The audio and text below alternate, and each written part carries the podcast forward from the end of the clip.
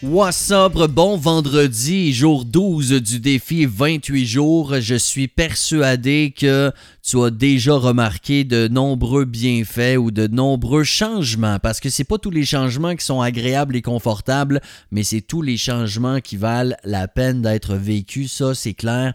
Et euh, un des changements qui peut peut-être déjà paraître chez toi, c'est l'impact que ça peut avoir sur l'humeur. Je sais pas toi, mais euh, moi souvent quand je buvais, j'avais des soirées très très hop, puis là j'étais gros party, mais le lendemain très très à terre, tu sais. Et d'ailleurs, c'est pas les soirées euh, arrosées qui déplaisaient à ma blonde, c'est les lendemains, alors que j'étais très anxieux, euh, irritable, très fatigué. Et là, souvent, le samedi, euh, ou le dimanche, ben, euh, pas mal la journée était pas mal scrap. sais. Je sais pas si c'est quelque chose qui t'est déjà arrivé, mais en ne consommant pas d'alcool au niveau de l'humeur, c'est extraordinaire ce que ça fait parce que autant que l'alcool peut amener de l'euphorie, du plaisir, euh, il amène automatiquement en équivalent l'équivalent en émotions négatives comme le stress, la fatigue et etc. Tu ne peux pas qu'avoir les bienfaits de l'alcool, ça vient avec les conséquences aussi.